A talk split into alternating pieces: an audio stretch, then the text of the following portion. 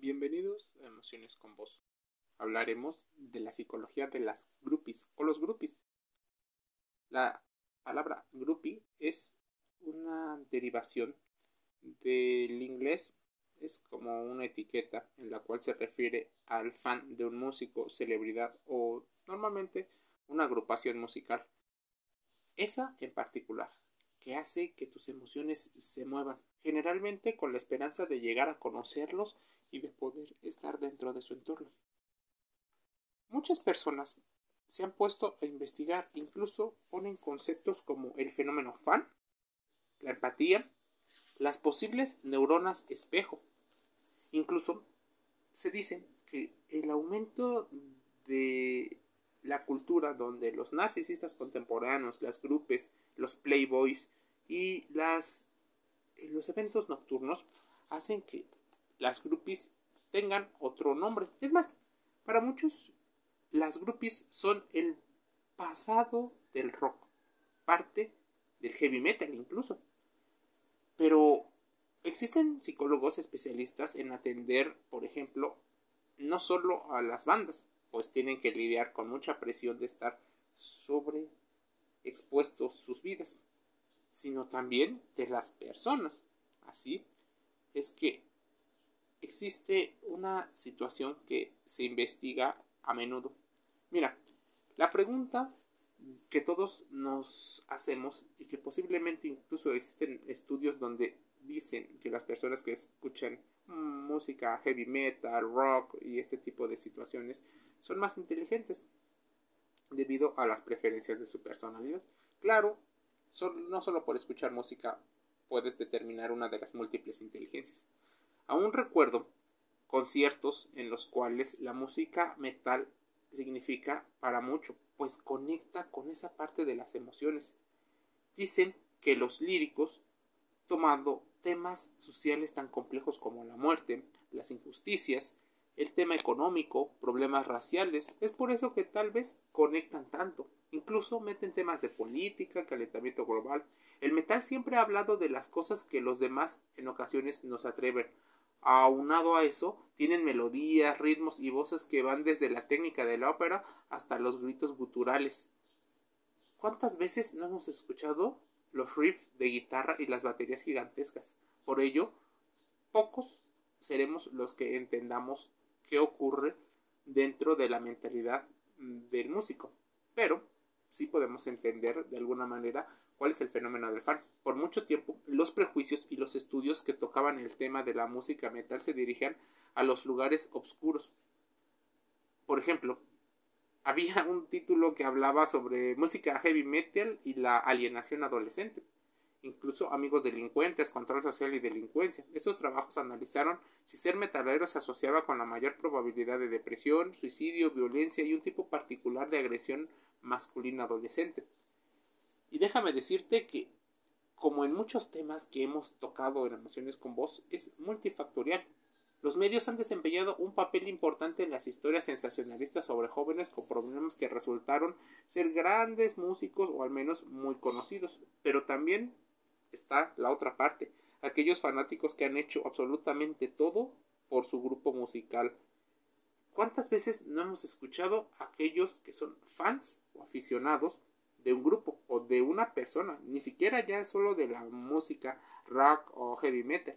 En la década, por ejemplo, de 1990, la Academia Estadounidense de Psiquiatría Infantil y Adolescencia o Adolescente aconsejó evaluaciones para los jóvenes que les gustaba o que tenían una tendencia muy fuerte a solo escuchar heavy metal.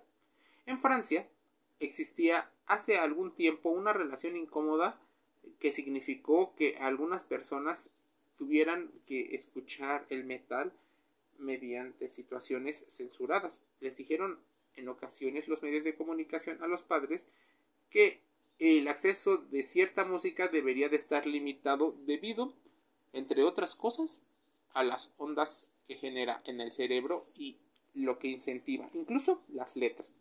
Probablemente, más que emociones, mucho trata de poder, de control, no solo de los padres, sino en general de los medios. Tal vez por eso Muchas personas, haciendo todo lo contrario, tienen en el metal y en el rock una forma de liberarse. En general, los fanáticos de la música tienen niveles de ansiedad y depresión que son similares a las de la población general, así que esto no influye. Muchos de los estudios sugieren que los opositores a la música deberían volver a examinar las bases de sus críticas y evitar las falacias y las propias, eh, los propios argumentos. Otro ejemplo de que algunos estudios pudieron haber influido en la forma en la que educamos a nuestros hijos fue un artículo francés mencionado donde existía una diferencia entre los asistentes de conciertos de metal y sus estados mentales múltiples maneras. En cuanto a los rituales o formas de baile, los resultados revelan que entre la práctica del pogi o saltar de arriba hacia abajo y el slamming, empujar a otros en los bailarines, podría influir en la situación mental.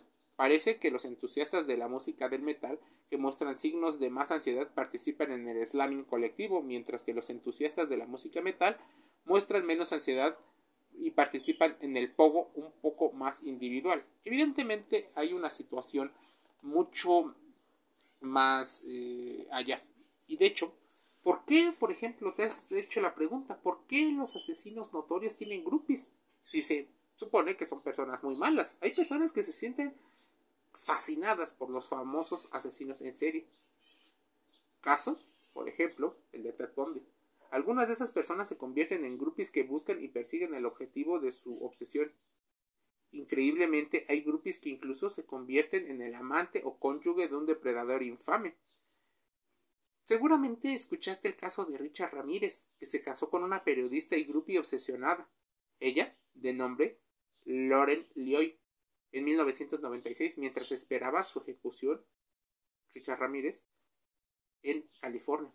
Lioy juró suicidarse el día que Ramírez fuera ejecutado, pero murió de insuficiencia hepática cuando todavía estaba en el corredor de la de la bueno, en 2003. Hay algunas personas normalmente o habitualmente estadísticamente son mujeres, pero también existen hombres que están fascinados por corresponder o reunirse con delincuentes en serie. Aquí me refiero a las personas que corresponden no a aprender, sino a desarrollar una relación. Algunas personas incluso se enamoran de estos hombres o mujeres creyendo que son estas personas delincuentes incomprendidos y que probablemente, entre otras razones, su amor los puede cambiar. Tales personas posiblemente puedan tener ciertas características y factores de riesgo en su vida emocional, de las cuales tendríamos que introducirnos en su caso particular, pero generalmente el tema de la autoestima juega mucho a favor. Mira, existen explicaciones que además de ciertos casos excepcionales, un grupo quiere experimentar los crímenes que el asesino ha hecho, pero indirectamente, sin el riesgo que implica lo que implicó. La obsesión de los groupies y las groupies la lleva a ponerse en contacto con perpetradores de crímenes en prisión. Su objetivo es establecer una relación con el criminal para conocer detalles íntimos sobre crímenes, tener esa sensación de poder. Y de hecho tenemos un podcast ya en Emociones con Voz relacionado con la psicopatía y cómo estas personas tienden a ser más atractivas. Incluso la triada obscura, maquiavelismo, psicopatía y narcisismo suelen ser mucho más asociadas a los símbolos de masculinidad. Por eso, habitualmente, en un instinto hipergámico, las mujeres suelen elegir este tipo de hombres por encima de otro tipo de hombres. Esto posiblemente tiene muchas explicaciones, pero el fenómeno del fan y esas neuronas espejo tiene muchas implicaciones que te invito a que contrastes, pero en general todos sabemos parte del tema. Esas personas que pueden pasar una noche en intemperie para conseguir una entrada para un concierto de ese cantante que tanto les gusta. O esas otras personas que persiguen a los famosos con una fijación casi enfermiza, dejando de hacer varias cosas o incluso que su vida gire en torno a este famoso. Antes de pasar a las posibles explicaciones, quiero hacer una mención. En el pasado se llamaba fenómeno fan, pero con el tiempo ha ido cambiando o ha ido adaptándose según las tendencias. Ha cambiado la presentación, pero el mecanismo sigue siendo el mismo. Para explicar este fenómeno, debes de entender que el fenómeno se da en las personas concretas. Es un entorno, un momento y unas circunstancias. Al parecer, se ha podido comprobar que las personas eh, forofas, porque así se les ha puesto el término, presentan un elevado nivel de empatía, por lo que les lleva a ponerse en la piel de su ídolo para experimentar lo que posiblemente esa persona sucede. Cuando esto sucede, las neuronas espejo hacen el resto. El forofo se identifica tanto con el ídolo a partir de su empatía intenta generar sensaciones de placer. Si no, se debe sorprender que en ocasiones hacen cualquier cosa, desde las buenas como las malas. Ten presente que esto puede llevar a algunos aspectos, claro, negativos y algunos positivos, pero difícilmente los logran ver las personas que están tan involucradas en ello. ¿Cómo se logra hacer una situación así? Mira, grupos musicales muchísimos. ¿Cómo ocurre esta situación? ¿Por qué los lo siguen. Bueno, probablemente por esa sensación de placer, pero también de riesgo, seguridad al mismo tiempo, porque son exitosos y admirados, tal vez tener una competencia entre otras personas. Es cierto que la sexualidad fue parte de la triada junto con las drogas, pero el rock acostumbraba, por ejemplo, a traer implícito el tema de la sexualidad con exceso. Las entrevistas que se hacen en los años 50, 60 y 70 dan marcha o muestra de ello. ¿Cuáles son los dos grandes puntos de inflexión donde ya no es peace and love o sexo, drogas y rock and roll? Después de la muerte de Cromañón, el rock tuvo un, una mm, situación. El rock para muchos fue un asunto de viejos. Los grupos que aparecen debemos de entender que están inspirados mucho en las temáticas de Led Zeppelin, por ejemplo. Tienen una temática muy situación y algunos incluso dicen los expertos parecen una parodia.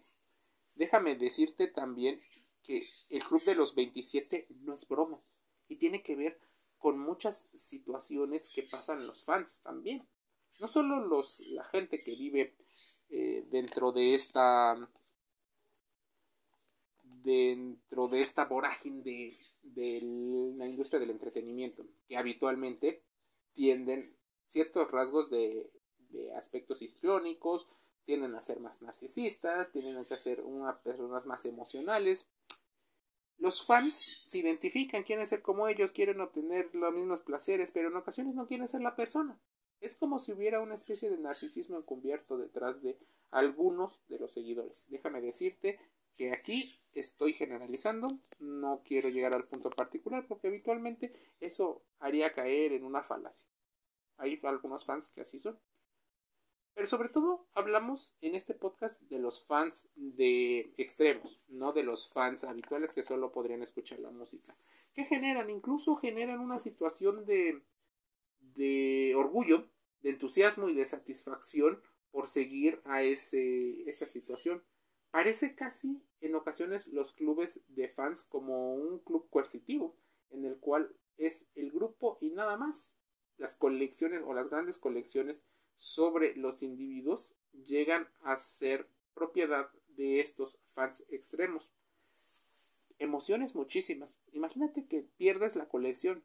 Claro, el miedo, la tristeza, la aversión y el enfado llegarían, pero ¿qué pasaría si llegas a cumplir tu objetivo primordial? conocerlos, ser parte de, incluso ser la pareja emocional, sexual de una vez. Mucha gente presume este tipo de situaciones, pues a veces nos relacionamos más desde el ego o desde la herida de, emocional de la infancia, como la herida del abandono, la herida del rechazo. Entonces, es parte de la psicología de las y los grupis. La información es muy abundante y de hecho te invito a que contrastes toda la información aquí dicha, pues es muchísima en este mundo de situaciones especiales. Incluso si tú lo pones em, como psicología de las grupis heavy metal, del rock, puedes encontrar unos ejemplos recientes. Por ejemplo, existe un enfoque, solo un enfoque de la psicología positiva del metal. Menciona Journal of Medical Humanities en una investigación del señor o de Charlie Barker y Brian Brown. El estudio decía que las tendencias en la literatura y analizó a Slipknot. Los autores sostienen que la música tiene un beneficio psicológico protector, por eso a veces está asociado a buenas experiencias y algunas para incentivar situaciones, aunque hay, claro, algunas que simbolizan una actitud negativa hacia la autoridad institucional. Algunos mencionan también que hay algunos problemas con la autoridad y con los padres y que eventualmente es una forma de liberar mucho de la tensión que ocurre a lo largo de la vida. ¿Quieres saber más? Métete en emociones con vos y contrasta toda la información aquí dicha. Te envío un saludo.